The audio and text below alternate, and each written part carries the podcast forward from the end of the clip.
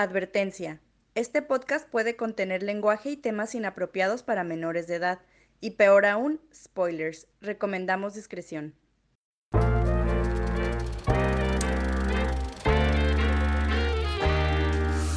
Hola, hola, bienvenidos a Cinemateurs, un podcast para fans de cine por fans de cine, donde discutiremos, examinaremos y analizaremos las películas más fascinantes, interesantes e intrigantes que nos ha dado el arte del cine.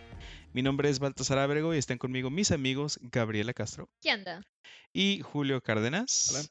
Y les damos la bienvenida a este episodio de Cinemateurs. Esta semana vamos a hablar de una película muy especial, bueno, no sé si especial, de un artista, no, director muy conocido, que supongo que sí es conocido, de Stanley Kubrick y la película se llama Drumroll, por favor, Julio. Cara de guerra. Full Metal Jacket. Cara de guerra en español o Full Metal Jacket en su idioma original, que es el inglés. Eh, esta es una película norteamericana y fue sacada en 1987, hace 1987. Ah, 33 muchísimo. años. 87. Sí, tiene dos años más que yo.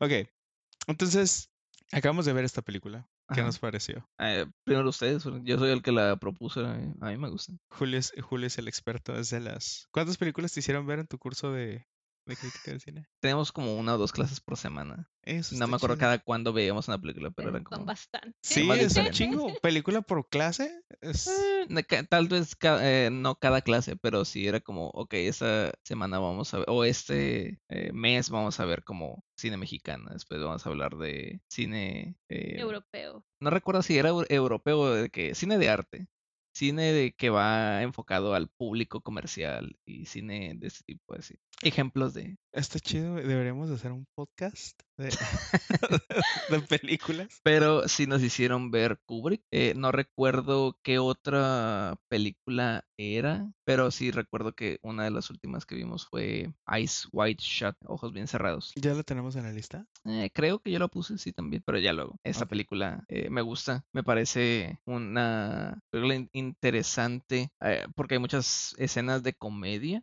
te dan risa por lo, lo que están diciendo, por lo que están haciendo, chistes muy pasados de tono, políticamente incorrectos, ¿no? Que aparte es del el- 87, entonces... Sí, está situada en la... Se pierde la línea. Para mí, esa es una de las cosas que no me gustó.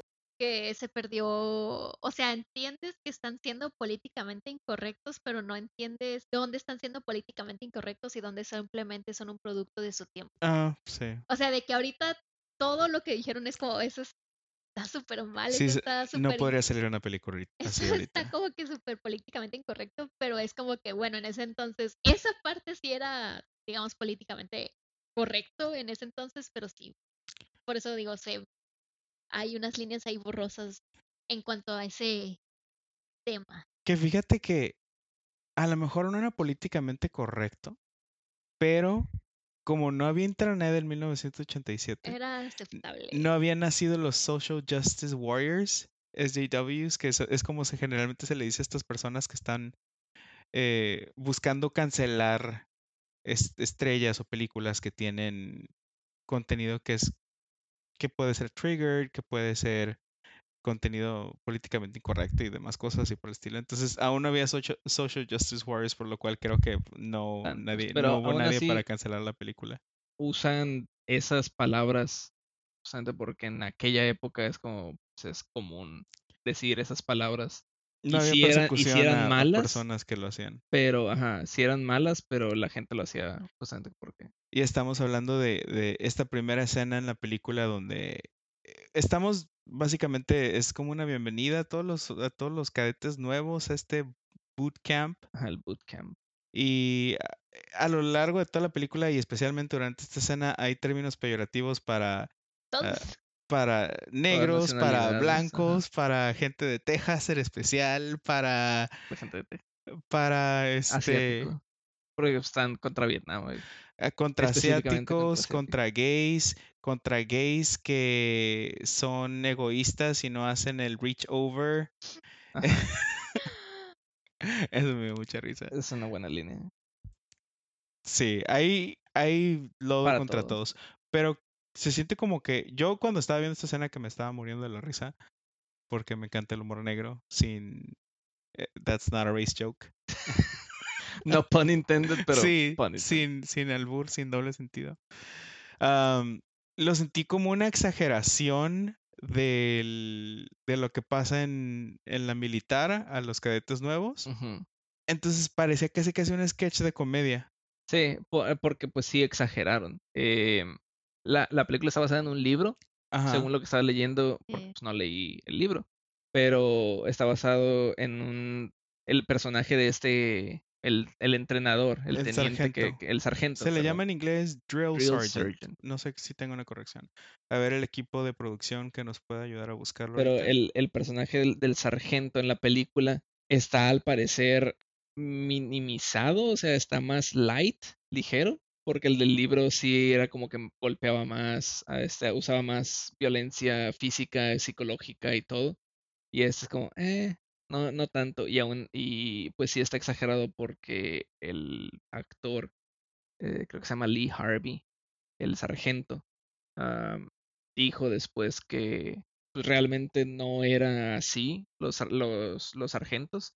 Sí es de que disciplinar duro y todo, pero que no abiertamente golpean, este, no insultan tanto a los, tan- Tanto. a los, a los este, cadetes nuevos. Pero pues sí hay videos en YouTube ah, donde pues, hay gente que graba. Porque pues e- equipo de este especial de, de gente que sí entra con, con cámaras para grabar eso. Porque pues, obviamente no los dejan entrar con celulares, ¿no? Donde sí se ve que los sargentos sí les gritan, sí les llaman la atención de que tus zapatos están ah, sin atar o sucios o pónganse firmes. eh, Los primeros momentos, inclusive minutos de haber entrado al, al campo. De hecho, yo cuando vi esa parte me quedé como que, güey, pero desde cuando empezamos a ver la de Forrest Gump. Pero es que también esta esa es una Sí, escena así. también hay una escena así. Que de hecho yo nunca he visto Forrest Gump. Ah, Confes- bien. confesión de Cinemateur. Creo que es- la tendríamos que ver de vez en cuando por algún episodio porque es un clásico. Hay muchas referencias de esta película a Estoy de acuerdo, pero pues a Gaby no le gusta. Aún así, Forrest Gump, como era un, un sargento, era una película más familiar. Pues en, en Forrest Gump no hay palabrotas, no hay violencia, obviamente. Nomás hay este, putas con calzones transparentes tocando la guitarra enfrente de un chingo de gente. Pero no he visto la película, ¿eh? Pero bueno, no, no dicen slurs, no dicen este insultos en la escena del, del ejército, irónicamente. Y de hecho, es, estoy viendo que este actor se llama, me está pasando el dato de producción, que el actor se llama Lee Ermey. El que sí es un sargento de verdad. Y en español, eh, un drill sergeant se le llama sargento de instrucción. Ah, sargento, un sargento. Pues sí, de instrucción. ¿Qué de instrucción? Es súper lógico, ¿no? O sea, en inglés no sé por qué le pusieron drill sergeant, ¿verdad? Pero pues bueno. Pues drill es cuando son como prácticas, ¿no? Sí, quién sabe cuál será la historia, pero sí, es el sargento que eh, en la primera parte de la película, que es bastante, la película dura casi dos horas y gran parte de la película se la llevan solamente en el, el campamento de instrucción de, De los, hecho, de esa los parte, bueno, todo el campamento en sí no se me hizo tan pesado porque te digo, o sea, así como dice Baltasar que se sintió cómico, Ujú. Satírico, como, o sea, Baltasar y yo no hemos visto la película y desde un principio estábamos pensando de que, ah, cine de arte, qué hueva. Entonces, sí disfruté bastante esa parte de que la sentí ligera, la sentí comédica, Ajá. sí, ya se dice comédica. Cómica. Sí, las palabras. eh, Es que lo pensaste en inglés, güey. Pocha, comedic. Ah, ya decía yo, pero, bueno, el español es difícil.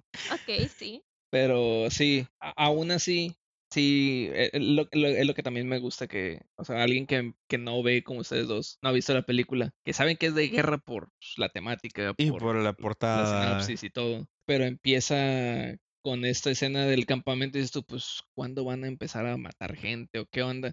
Hasta ya, pues, la última escena Yo que es muy oscura, Me estuve esperando un Splatoon de esta película. O sea, como el juego, no, Splatoon también es, un- es una película, ¿no? Platoon, pelotón. Estos, sí, En español Fue- es difícil. Acabo de ser víctima de la mercadotecnia.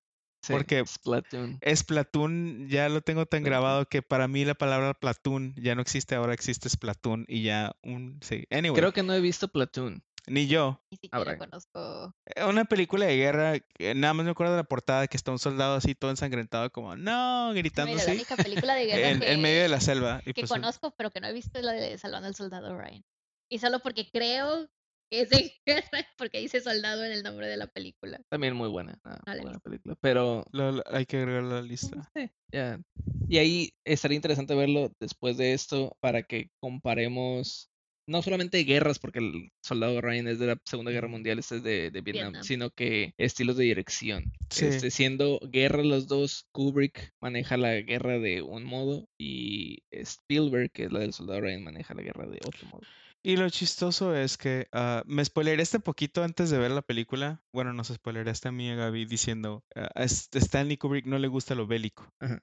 Entonces lo vi con ese, con ese mensaje detrás de cómo, cómo un director va a hacer una película de guerra de soldados si no le gusta lo bélico y cuando estuve viendo todo esto, o sea, toda esta película estuve, ah, es que esto es una burla, es por eso te Sí, pregunté así sí. como es sátira, o sea, todo lo que, la exageración del sargento, el, la poca personalidad que le dan a los personajes de los soldados, que hay como dos o tres soldados principales en este, en este primer acto de la película, que es Pyle, que es el que tiene como problemas de, de, De aprendizaje. ajá, de aprendizaje.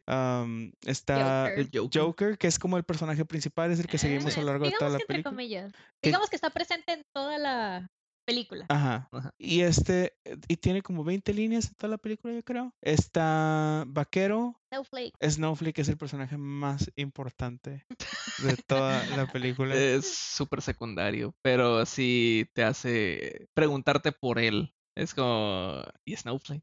Pero, ajá. Está interesante. Lo más importante que pasa con Snowflake es como que al, pare- al parecer al principio es líder de pelotón y después Joker o gracioso, como, le- como traducen su destino. No Su nombre, Chistoso, pero- ¿Chistoso? Es Chistoso, chistoso, peor gracioso. tantito, pero, ajá. Chistoso, ok. Se pone de retador con el sargento y le acaban dando liderazgo de pelotón. Está muy extraño, está muy... A mí se me hace toda una burla de, de, de lo que es el Army en este primer acto. Que de hecho, cuando yo vi la, o sea, sabía que íbamos a ver que era como de guerra y empezó la película y dije, ah, ok, toda la película va a ser sobre el entrenamiento. No, yo al Ujú. contrario, estaba como que. Y, y que sigue, y que sigue. Ya cuando íbamos como que, digamos, como una hora, sí era como que, ah, pues como que esto va a ser la película. Ajá, es lo mismo que, eh, que es lo que yo estoy diciendo, o sea, como que llegó un punto donde, ok, esto ya no es un intro. Sí, Esto va a ser Esto toda es la, la película. Sí. Y, y de hecho, esta, este primer acto tiene una conclusión muy, muy fuerte. ah, sí, pero bueno, a mí en lo personal me gustó. La conclusión sido satisfactoria en una forma. ah, Joker, la película nueva de The Joker, Eh, sí. satisfactoria, pues. O sea, de que no es un final, para este primer acto, un final bueno, Ujú. Un final que debamos aplaudir, pero es satisfactorio. O sea, no, no podemos negar esto. Sí. Y también creo que tal vez eso también era parte de lo que quería expresar Kubrick, que el ejército, como tú dices, una, una burla al ejército en esta primera parte, porque si es como todo empieza o todo está basado en de que somos los mejores, somos los que vamos a salvar el mundo con Dios de nuestra parte. Y todo eso romper el espíritu de los, de los soldados para hacerlos máquinas de, de matar. Y pues eso terminó ah, venciendo a- al, al soldado Pyle. Ah, Contraproducente. esto ¿Lo rompió? Sí, lo rompieron y el, el hecho de que ni siquiera hubo luto, como tú decías, como que, oh, pues se murió ese güey, y es como, ajá, este, o no, tú dijiste como, "Ah, pues, se me hace raro que no tenga PTSD de ver que un vato se, se quita la vida enfrente de, él, no, ¿no? primero mató a su drill sergeant y luego, Y luego se mató a él. Creo que también por ahí va, o es lo que yo, yo siento, que es como, ah, sí, pues esto no es lo importante. Lo importante es que cumplas con el objetivo de tu país, del, de los Marines, y es que vayas a matar a otra gente. Olvídate de tus sentimientos, olvídate de, este güey se murió, pues se murió. Este, ya no nos sirve. Tú tienes que servirnos a nosotros. Creo que otra escena donde también los rompen, o por lo menos de que ya no importa dejan de lado su humanidad. Sí, podría decirse es la escena donde ya están hartos del soldado se malísima con los nombres. Pyle, Pyle. Pile, sí. Y que lo golpean. Tú me dijiste que era jabón, yo la verdad no. Pues si no me dices Sí, que era eso, yo no hubiera sabido. Me da mucha risa porque pues yo trabajé en muchos call centers donde tra- trabajé con muchos deportados y me contaban sus historias de guerra pues porque estuvieron encarcelados en Estados Unidos y por eso sabía yo que un jabón en un calcetín es algo que comúnmente se usa de arma barrio pues de acá. Entonces, en Mm. cuanto vi un jabón siendo envuelto en algo dije, se van a madrear a alguien. O sea, y de hecho pensé que, que iban a, a matar a Pyle.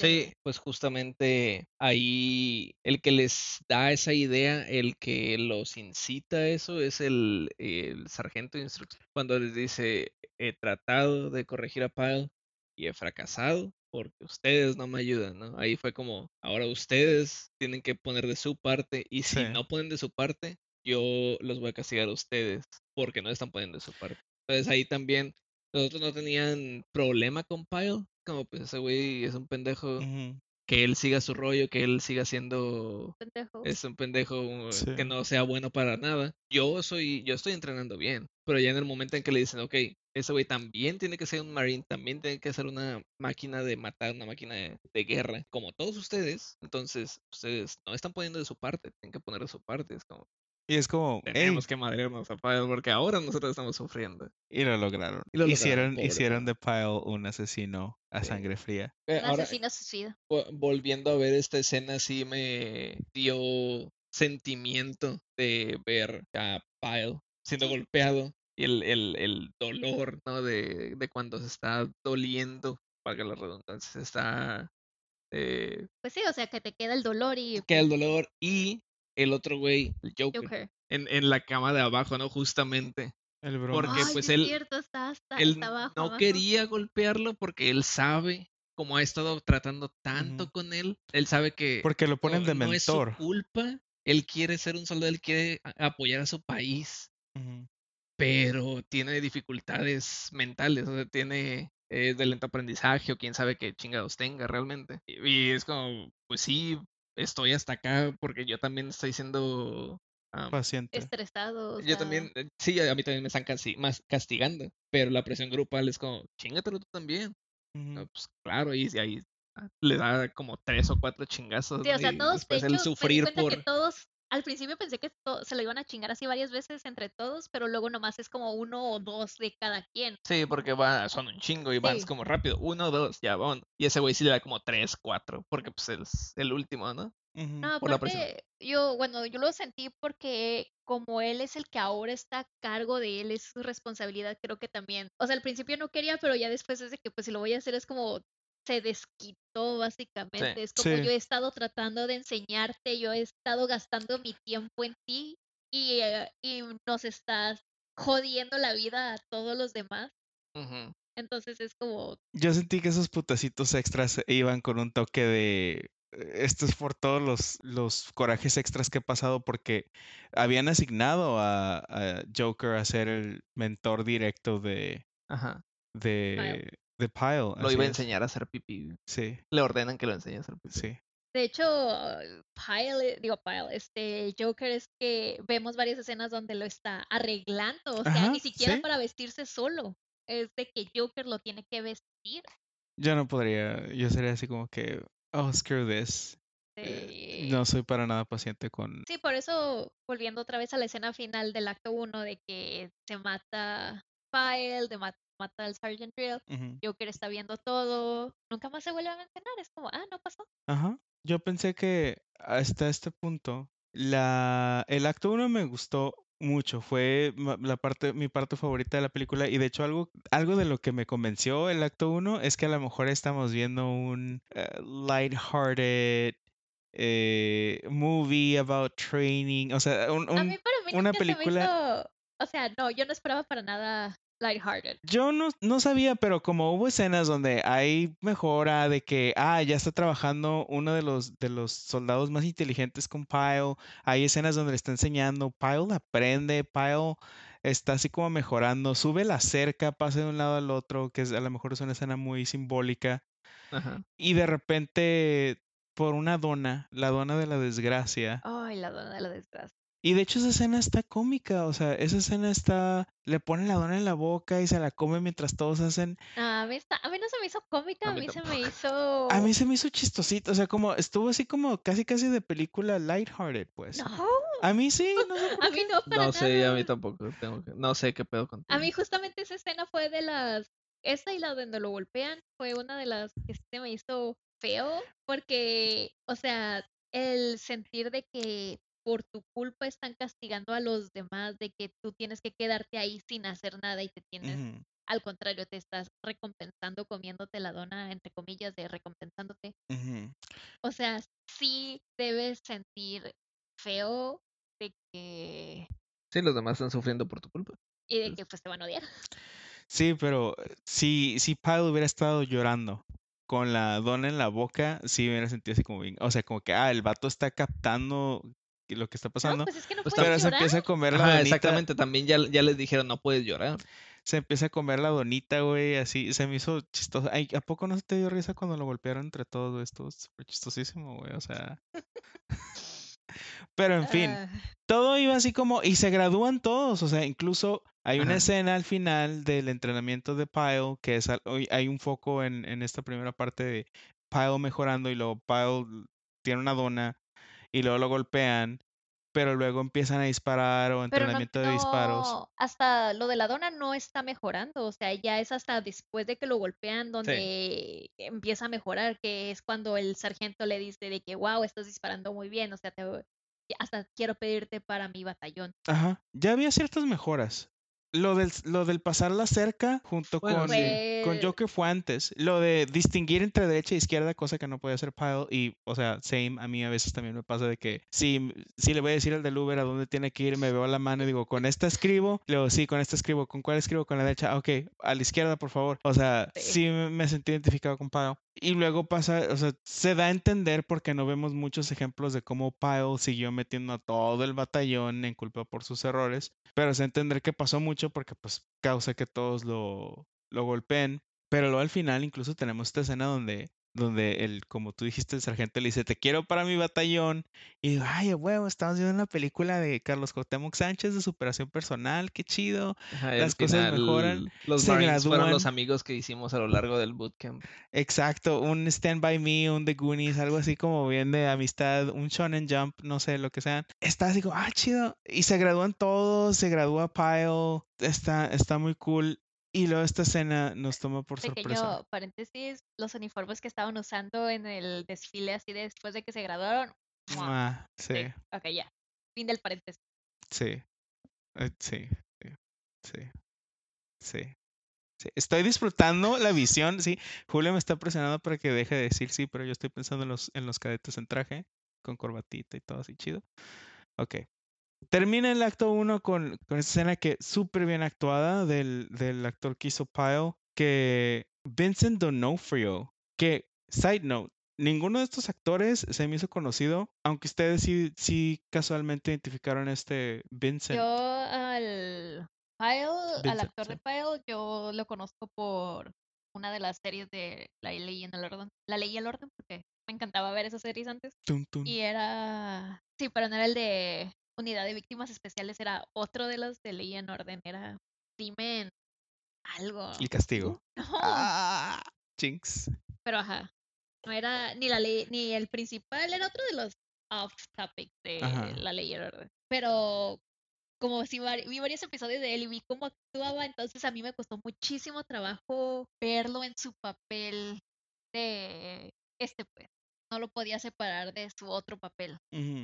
Empezamos este acto número 2 muy uneventful, muy sin cierre al, al doble homicidio, bueno, el homicidio y suicidio que acabamos de ver, que aparentemente tiene un impacto muy fuerte en, en Joker, que ahorita, hasta ahorita me estoy dando cuenta ahorita que estamos hablando de esto, que ajeno a Pyle, realmente no tenemos un contacto con los personajes de su historia, de sus edades, de sus apellidos. Al- creo que lo mencionan a veces con algunos de los personajes. ¿Cómo te llamas? Y que no sé qué en, cuando, en, en la escena introductoria. Pero no los llaman por sus nombres, todos tienen apodos. No sé si será un reflejo a la impersonalidad de la guerra en el cual no te importa quién está muriendo porque es nada más un número. Sí, de hecho, ahora que lo mencionas, es como entran y es como, no, ya no te llamas así, ahora vas a tener, y a todos les ponen apodos. Como ser monja, güey. ¿No es que las monjas también les cambian el nombre? No sabía. Sí, güey. Cuando se, y a los padres también, cuando, cuando se ordenan, ya no eres, por ejemplo, si tú hicieras monja, ya no serías Gabriela Castro, puede ser Dulce. Sor, Sor Dulce, ajá. Y te van a decir Sor Dulce. Curioso, no, no sabía. Es, tienen como su stage name. Está chido, sí. Ah, sí. ok. De regreso a los soldados, Pero sí. o sea, y, y en Vietnam, de hecho, a todos te los presentan. Eso, eso sí había lo notado en la segunda parte, no lo había notado ahora que lo dices ya desde la primera parte, o más bien de esa de impersonalidad, de que a todos, incluyendo, o sea, sargentos y así, todos es como que, ah, este es Joker, este es Cowboy. O sea, nadie lo presentan por su nombre. Al principio, o sea, antes de que lo mencionaras, yo pensé que era porque es informalidad, de que, ah, pues somos compas, nos vamos a llamar por nuestros apodos. Pero ahora que lo pienso, pues es cierto, incluso con personas de alto rango era como que puro nickname, puro nickname. Y es como, pues cierto, es lo de la, no, ya no tienes nombre, ya nomás ocupo llamarte de alguna forma, te voy a llamar por un nickname. Sí. Como que esta historia, siento yo, no está impulsada por los personajes, está impulsada por los eventos. Sí. El personaje no importa, el personaje nomás está ahí, está ahí para espectar, espectar, Para- los eventos. Sí, mm, para- fachada. Lo que yo estaba pensando es de que el, más que nada Joker está ahí para tenerte de constante, para que no te pierdas en los eventos, para que sepas como que, ah, esta persona le pasó esto, esto antes y ahora le está pasando esto, pero en sí de protagonismo no tiene realmente nada, simplemente está ahí, está ahí para que nos importe como audiencia, básicamente. Y este, este acto 2, creo que no no hay mucho que decir de 2. Todo es, somos americanos, nos está yendo de la madre en, Vietnam. ah, según somos unos chingones, pero resulta que, oh, no somos tan chingones. Y lo, oh, sí es cierto, no somos tan chingones. Y lo, definitivamente no somos tan chingones. Y llegamos a esta escena que podría ser, que yo no me esperaba que fuera la final. am, que es la escena de la francotiradora más chingona de, de vietnamita, que de hecho, fun fact, uno de los francotiradores con más récords es mujer. Sí. Y creo que es una alemana. No me acuerdo, pero sí se ve que eh, uno de los más tuvo como realizados. 600 o 700 kills ella sola. Sí, si alguien sabe, por favor, mándenlo a cinemataurspod.gmail.com, por favor. Luego te puedo recomendar un podcast de que habla de eso, pero ya luego. Sí. El chiste es que ahorita estaba, me estaba quedando el 20 de que esta escena donde finalmente llegan a la, a la francotiradora y, y sé que me estoy adelantando ahorita, podemos hacer backtrack poquitos y hay algunos detallitos que a lo mejor valen la pena discutir. Pero en esta escena donde está muriendo la, la niña, ya cuando la emboscan, después de que la niña matara a tres soldados, le hacen peer pressure a Joker para que la mate. Y yo creo que esta es una de las, de las pocas situaciones en la película donde uno de los personajes tiene una, un yes or no decision y es un reflejo directo a lo que pasó con él con Pyle. Sí. Cuando tiene el peer pressure de le vas a pegar a Pyle o no. Y aquí es el peer pressure de mátala pues o, o no. O culo. O culo. No, Y o sea, es que también él era de que los demás estaban como, no, pues déjala, ya se va a morir, o sea, déjala que la que se muera ahí sola. Y el vato es como, pues no, o sea, es una niña, o sea, como que se la quería llevar de prisionera, pero curarla. Para que O no muriera. Ajá, sí. porque sí se veía como que sí le tenía como que es que no quiero dejarla ahí, o sea, Ujú. Es, es curioso ahora que lo mencionas, es cierto. Eh, hay similitudes con al inicio la escena esa donde él también le da un golpe a Pyle aunque él no haya querido. En esta no fue por desquite, no fue por venganza, fue por Piedad. bondad, fue por piedad. La mató por piedad, pero él tampoco quería matarla, porque pues es una vida, ¿no? Como dice Gaby, creo que yo también creía eso, que él quería llevársela como prisionera, que la curaran, a lo mejor ya después sí, pero pues este, los demás es como, no, o sea, o la dejas o, o, o la matas, o sea, son tus dos opciones. O sea, su opción ideal, por así decirlo, era como que vamos a llevárnosla de prisionera, pero las opciones que tenía que le presentaron los demás es o la dejas sufriendo o la mata. Que de hecho se me hace bien chistoso que, o sea, ya para este punto, Ajá. ya estaban muertos sus tres compañeros Ajá. de los que la francotiradora, esta niñita, mató. Pero sale por ahí de que nos está matando esta francotiradora, puede que sea una emboscada, los que ya están heridos hay que dejarlos y él no, no hay este, como, ay no, hay que ir por ellos, No, de, de parte de... no dudarían en dejarlos, pero Sí. tampoco era dejarlos, era hay que esperar, las órdenes eran esperar hasta que lleguen los tanques, quién sabe cuánto pase, y después rescatar. Que por no hacer eso fue que se murió el segundo, por, por meco, por acelerado. Que suenan Eh, como, como tácticas muy poco eficaces, diría yo. Sí, pero, o sea, también el, eh, creo que no era por, eh, lo, lo del Joker no fue como, ah, pues son mis compañeros, ya están muertos. X". No, él también dentro de él había bondad de, pues sí, hay que Hizo una conexión directa a la niña. Se le veía en, en la mirada de que O sea, había es que cierta también- compasión. Date cuenta de que ellos están entrenados de que, pues, si nos matan, pues hay que dejarlos ahí, no, que no hay que, no se puede hacer nada, o sea, ellos están preparados para la guerra, ellos técnicamente entrenaron, entre comillas, para esto. Y con la niña es que es una niña. O sea, sí, nos está matando y todo, pero sigue siendo una niña. O sea, Una ellos- niña bien chingona, güey. Ajá. Si no, si no hubiera, si no hubiera disparado contra ellos, probablemente sí lo hubieran rescatado. dependiendo quién estuviera. Hubieran cometido crímenes de guerra con ellos. Ay, me vas a con- decir que el del helicóptero que estaba disparando a lo pendejo contra No, el me- no, quise decir, o sea, dije, o cometerían crime- crímenes de, de guerra Ah, con ellos. ok, no, sí, no sí. quiero decir específicamente qué le harían a la niña, pero le harían cosas a la niña. No sé. Es Vietnam. Sí. Eh, y, y sí, qué bueno que traes el, lo del... ¿Me estás diciendo que los soldados durante periodos de guerra hacen cosas como maltratar a niñas o violarlas? Lamentablemente, sí. Eso, Pero si eso los soldados son un ejemplo de moralidad y correctitud en la sociedad de cada nación que tiene una, un servicio militar. ¿no viste que, que Dios manda Sí. a ellos a asesinar a las personas para tener más personas en el cielo? Con- con O sea Dios que me están diciendo que Dios le está ordenando a los soldados violar y Ah, ok, ok, maltratar. Shocking, ya, I know, sí. Sí, ya. uh, ok. Eh, bueno, volviendo al, al punto que quería decir, este es un, de nuevo, ah, las políticas, la agenda, que querría, mm, más correctamente, la agenda antibélica de, de Kubrick, de mostrar los horrores de, de la guerra y Los horrores de los crímenes de la guerra. Ah, Sí, pero bueno, la guerra en general, porque también eh, recordemos que aquí te lo están pintando como que, güey, estos vatos estaban bien locos. El güey del, del helicóptero disparándoles a los granjeros, ¿no? Que no tenían nada que hacer, disfrutándolo.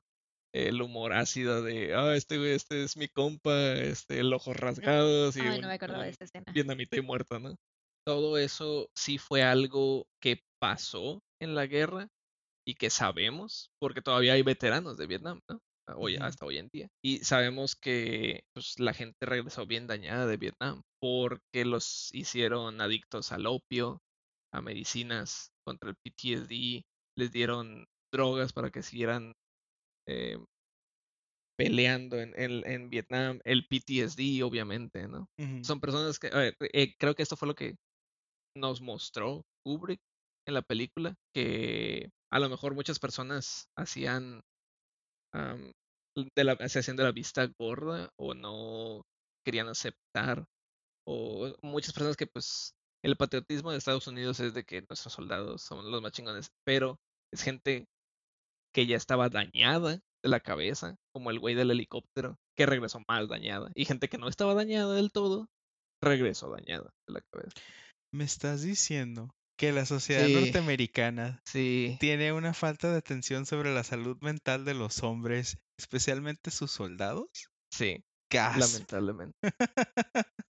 Está muy, está muy curioso. eh, algo más que noté en esta escena que les hacía reflejo, es, y es una de las, de las últimas líneas que escuchamos en la película, antes de la última escena, que una vez que Joker dispara contra la niña, se escuchan los comentarios compañeros así de, wow, tú sí que eres un malo, o Ajá, este, ya eres del uy, club, ¿no? es un rudo, eres a sangre fría. O sea, todavía aparte de que lo obligan y le hacen peer pressure a matar a la niña, aparte hay bullying de, y si lo hiciste, neta, que sí lo hiciste, güey, y qué mal. Sí, o sea, en No vez más, de eh. como decir como que, "Ah, pues, eh, qué mal pedo lo que tuvimos que hacer, lo que pasa es como, no, al contrario, toman como, Es como, como cuando estás marinando una pechuga, güey, y así le pones con el puño el marinado así más entre la pechuga para que penetre esa madre. ¿No? Rubbing it in. ¿No? No. Ok. Sí, güey. Se me hizo como que mamón y yo pensé que íbamos a tener un seguimiento de un breakdown o un suicidio de Joker y tenemos esta escena final de los soldados cantando eh, La canción una- de Mickey Mouse. la canción de Mickey Mouse con un trasfondo de edificios en fuego. Ajá. ¿Esa canción sí es de Mickey Mouse? ¿Y Es del club de? Mickey Mouse, de viejísimo, es como, creo que de los, ah, iba a decir 40, pero creo que no, no, no es tan viejo porque cuando salió Blancanieves, pero tal vez sí, es una canción, De los 60 tal vez. tal vez, pero sí 70. es muy, muy, muy vieja. No. No. Sí, Un eh, contraste, ¿no? Sí, sí, totalmente. Y a lo mejor es un reflejo de la forma en la que el capitalismo y esta nueva ideología ah, pop de Disney eh, apendejiza a las personas que viven en violencia y van regresando a casa después de la guerra A a mí no se me pareció tan profundo. Estoy, estoy siendo, estoy jugando en la mamada, lo puedes ver por el Ah, tipo de voz que estoy haciendo. Eh, aunque se podría ver así, estoy seguro que hay gente que lo Ah, interpreta así. Porque, ¿por qué sí. precisamente la canción de Mickey Mouse? O sea, Stanley Kubrick tuvo que sentarse en una mesa con sus productores y decirle, ocupo que paguemos créditos por la canción de Mickey Mouse porque la vamos a poner en la escena Digo, final. si no te diste cuenta, había varios Mickey Mouse en la película. En la Sí. película. Es Entonces, como, Mickey Mouse es un reflejo, es un símbolo del capitalismo de América. ajá, sí. Entonces, sí. Y Tal vez hecho, está ahí como iconografía de venimos aquí a conquistar. Y, es- y esta, esta misma, este mismo reflejo de que Mickey Mouse es, es ícono del, del mame estadounidense está en la canción de Life on Mars de David Bowie. Eh, que Mickey Mouse has gone off, no sé, something. Ah, pero sí, por eso también pensé a lo mejor, ¿por qué precisamente la canción de Mickey Mouse? Y termina la película, pasan los créditos y no sé ustedes, pero a mí me dejó un poco insatisfecho porque no hay cierre a una historia, aunque sí hay cierre a cierta historia, pero, o sea, la historia de Joker siendo este tipo de experimentando la guerra, ¿no? O siendo dañado finalmente por la guerra, porque parece ser que lo que pasó en el acto 1 cuando uno de sus pupilos se suicida y mata a su, a su líder enfrente de él, no lo daña lo suficiente, sigue siendo, se, se hace muchísimo más cínico y como súper el bromas frente Sí. a sus compañeros de trabajo en, en- ya en Vietnam, con aparentemente cero de daño y después de esto pues no tenemos información de qué pasa después. Entonces,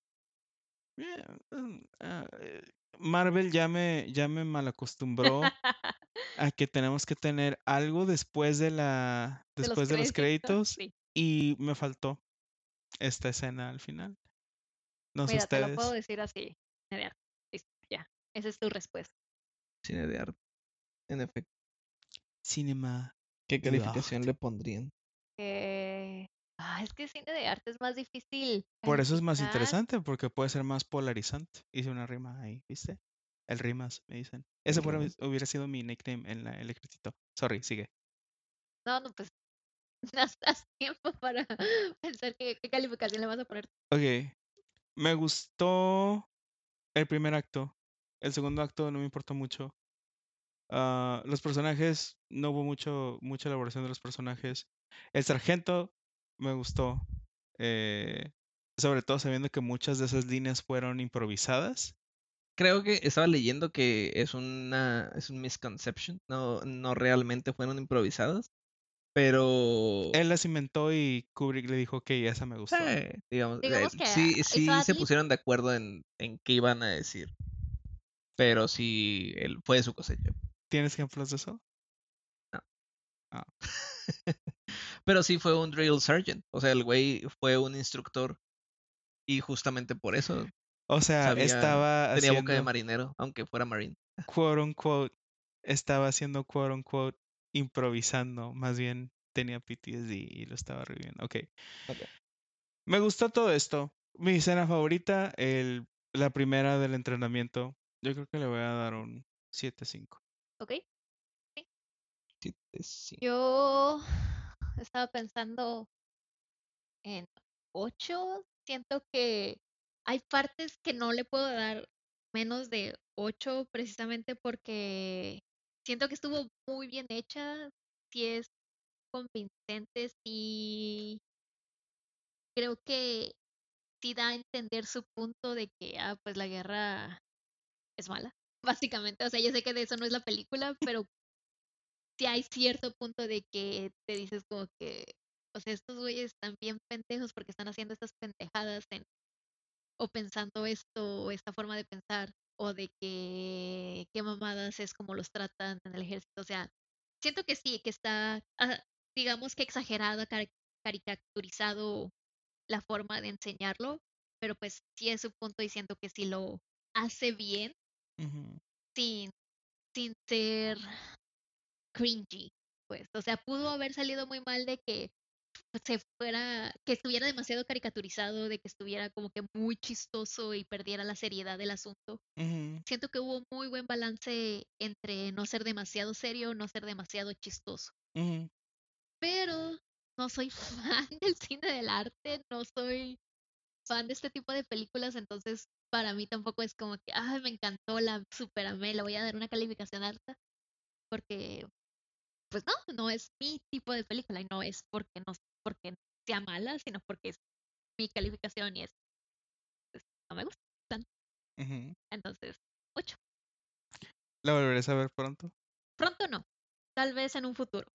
Y solamente para, bueno, es que a mí me cuesta mucho trabajo entender los personajes, quién es quién, es como que, ¿qué personaje era este? ¿Qué personaje era aquel? Hasta ya después de la final de la película es como, ah, sí, cierto, este, fue- ya, ya ubico a los personajes, entonces al principio es como, ah, ok, este personaje ya lo ubico, este personaje ya lo ubico. Y sí, pero no, creo que sería hasta dentro de varios años que la volvería a ver. Julito. Yo, por otra parte, a mí sí me gusta. Ajá. Yo sí le daría un 9. Ah, estaba pensando en qué calificación darle, así de 9, 9.5 o algo, pero ah, 9 está bien. A mí sí me gusta mucho el, el mensaje, la, cima- la cinematografía, eh, cómo se lleva la historia. Y sí hay partes que ah, ahora que la volví a ver, ya me conmovieron, como dije, me conmovieron más. que antes no, no me conmovieron tanto, pero ahora es como, ok, sí. Eh, ok, pues ya no sé cuándo fue la última vez que la vi, pero ahora sí es como, ah, ok, ahora puedo apreciar de diferente manera la película. Sí, para mí es un nuevo. Una cosa que yo también quiero agregar ahora que lo pienso es de que, o sea, no quiero cambiar la calificación, pero otra cosa que sí me agradó y pensándolo bien es de que las actuaciones sí estuvieron bastante bien, o sea, fueron tan bien que ni siquiera lo había pensado de que, oh, pudieron haber sido malas actuaciones, porque sí eran convincentes, sí era como que, sí te la creo que este güey haya sido soldado, sí te la creo que se haya comportado así en esta situación, como, sí, o sea, actuaron bastante bien ahora que lo pienso. ¿Y acaso será que Stanley Kubrick inventó el mockumentary? Nah, definitivamente no. No creo. Pero sí estuvo, sí estuvo así medio mockumentary una parte de esta película. Sí, I. I get. Pero eh, me, me, es, es, Para personas que no sabemos apreciar el cine de arte, sí. A mí me gustan algunos directores que son considerados cine de arte. Y cuando veamos películas de Wes Anderson, eh, que a mí me mama Wes Anderson. Hay varias películas que he visto de él que, que yo sé que no mames. La, hubo una película en especial que tenemos en la lista para, para ver que se llama The Royal Tenenbaums, que la vi seguida así como la vi un día y de siguiente la volví a ver antes que que expirara mi renta en Cinepolis Click, TM, patrocínenos por favor. Ah, por favor. Antes de que se no en serio. Ah, antes de que se expirara porque me gustó mucho no tanto por la película sino por el- los colores ciertas líneas ciertos momentos ciertos demás. Entonces ah, va a estar chido cuando lleguemos a ese tipo de películas. Y habiendo dicho esto creo que hemos terminado ya con nuestras calificaciones con nuestras observaciones y con esta clara realidad de lo malo que es la guerra, lo difícil y lo no sé por qué, pero tengo un gran antojo de. Vamos Apropiado. por pho. Ah. ok, Ok. pues fue todo por nuestra parte. Fuimos Cinemateurs ah, en este episodio de am, Cara de Guerra o Full Metal Jacket. Los invitamos a ver la. a unirse al club y a ver la próxima semana la película de El Cuervo, es decir, The Crow en inglés. Una película interesante. Le invitamos a todos que la vean, la agreguen a su lista de la semana, eh, se preparan unas palomitas y se unan a la discusión con nosotros para poder escuchar esta película eh, o nos- lo que opinamos de esta película que ninguno de los tres la he visto. Entonces, como Madonna, Touch for the very first time. Está muy emocionado. Y pues bien, hemos llegado al final de este episodio. Gracias a todos por escuchar este episodio de Cinemateurs. Pueden seguirnos en Instagram y Twitter como CinemateurSpot. No, no duden en dejar dudas, sugerencias o comentarios en cualquiera de nuestras redes o en cinemateurspot.gmail.com. Si les interesa cualquiera de las, in- de las incoherencias que yo digo, pueden seguirme en Instagram como arroba evanderville con doble L. Soy Baltasar Abrego. Gaby, ¿alguna red que quieras proporcionar? Estoy en casi todas las redes sociales como Gariabel, así como suena con B grande y doble L al final. Y Julito. Eh, a mí me pueden encontrar como Julio Cárdenas en Facebook. Muy bien. Eh, pues bien, gracias a todos. Los vemos en el próximo episodio de Cinemateos.